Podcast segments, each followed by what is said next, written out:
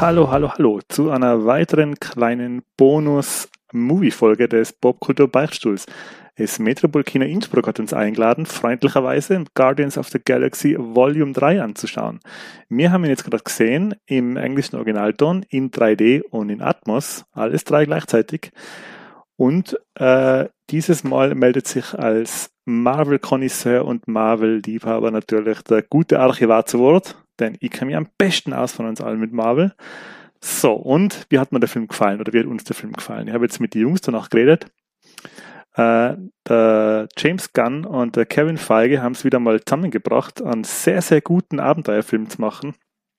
Nachdem 2014 der erste Guardians of the Galaxy erschienen ist, der mir persönlich sehr gut gefallen hat und drei Jahre später, 2017, Guardians of the Galaxy Volume 2 rausgekommen ist, der mir von der ganzen Trilogie leider am wenigsten gefallen hat, haben sie es jetzt im Jahr 2023, sechs Jahre später, wieder auf die Reihe gekriegt, einen fantastischen Abenteuerfilm zu machen. Ähm, er hat ziemlich viel vom ersten Teil der erste Teil hat mir damals sehr gut gefallen, weil er so im Geiste für Empire Strikes Back und die alten Abenteuerfilme wirklich von Schauplatz zu Schauplatz gesprungen ist und die Protagonisten da in verschiedene Abschnitte vom Film verschiedene Abenteuer erlebt haben. Ich habe mich da sehr zurückerinnert gefühlt an die alten Actionfilme der und Abenteuerfilme der 80er Jahre und mit Guardians of the Galaxy Volume 3 ist es wieder der Fall. Ähm, was mich noch ein bisschen erstaunt hat beim Film ist, er ist auffällig emotional. Ähm, es ist eine eher kleine Geschichte für das komplette Marvel Cinematic Universe. Ähm, hat es jetzt leider nicht so viel bei, was mir aber sehr gut gefällt. Äh, es ist eine eher kleine, kondensierte Geschichte, die auf einem kleinen, unter Anführungszeichen, Raum spielt, so klein halt Guardians of the Galaxy sein kann.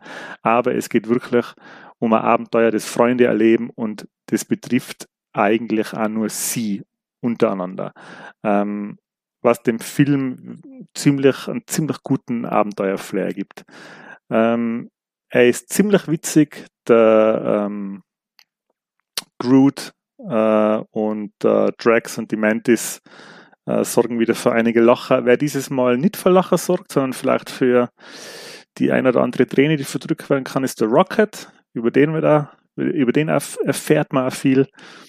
Ja, und es ist, wie gesagt, ähm, von der Trilogie hat er mir jetzt am zweitbesten gefallen. Der Volume 1 ist bei mir immer noch ganz oben für Guardians of the Galaxy, ist vielleicht sogar überhaupt von den Marvel Cinematic Universe Filmen einer von meinen Lieblingsfilmen, wenn nicht sogar der Lieblingsfilm.